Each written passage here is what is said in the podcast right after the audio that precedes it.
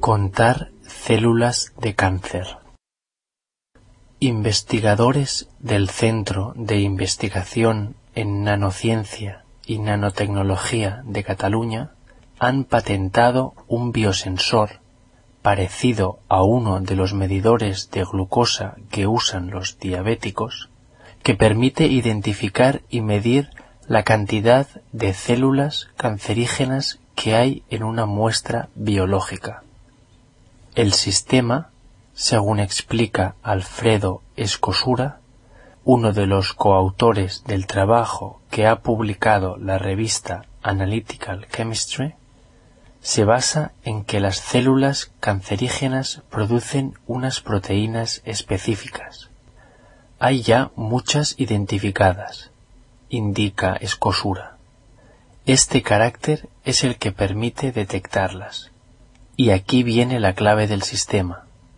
Si se trata un conjunto de células con anticuerpos de esas proteínas cancerígenas, los primeros se unirán a las segundas, como hace una llave con su cerradura.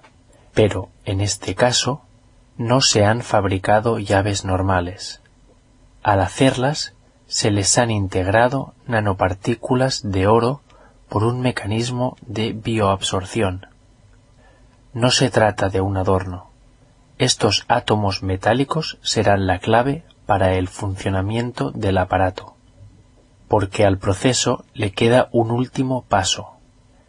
Si a este complejo se le añade un ácido, se producen una serie de reacciones químicas que se pueden medir en el electrodo y su intensidad produce una corriente eléctrica que se puede convertir fácilmente en un número, de manera que no sólo se sabe que ha habido reacción, sino cuánta ha habido, o, lo que es lo mismo, no sólo se verifica si hay cáncer, sino que también se puede calcular la concentración de células tumorales, lo que supone un gran avance en este terreno.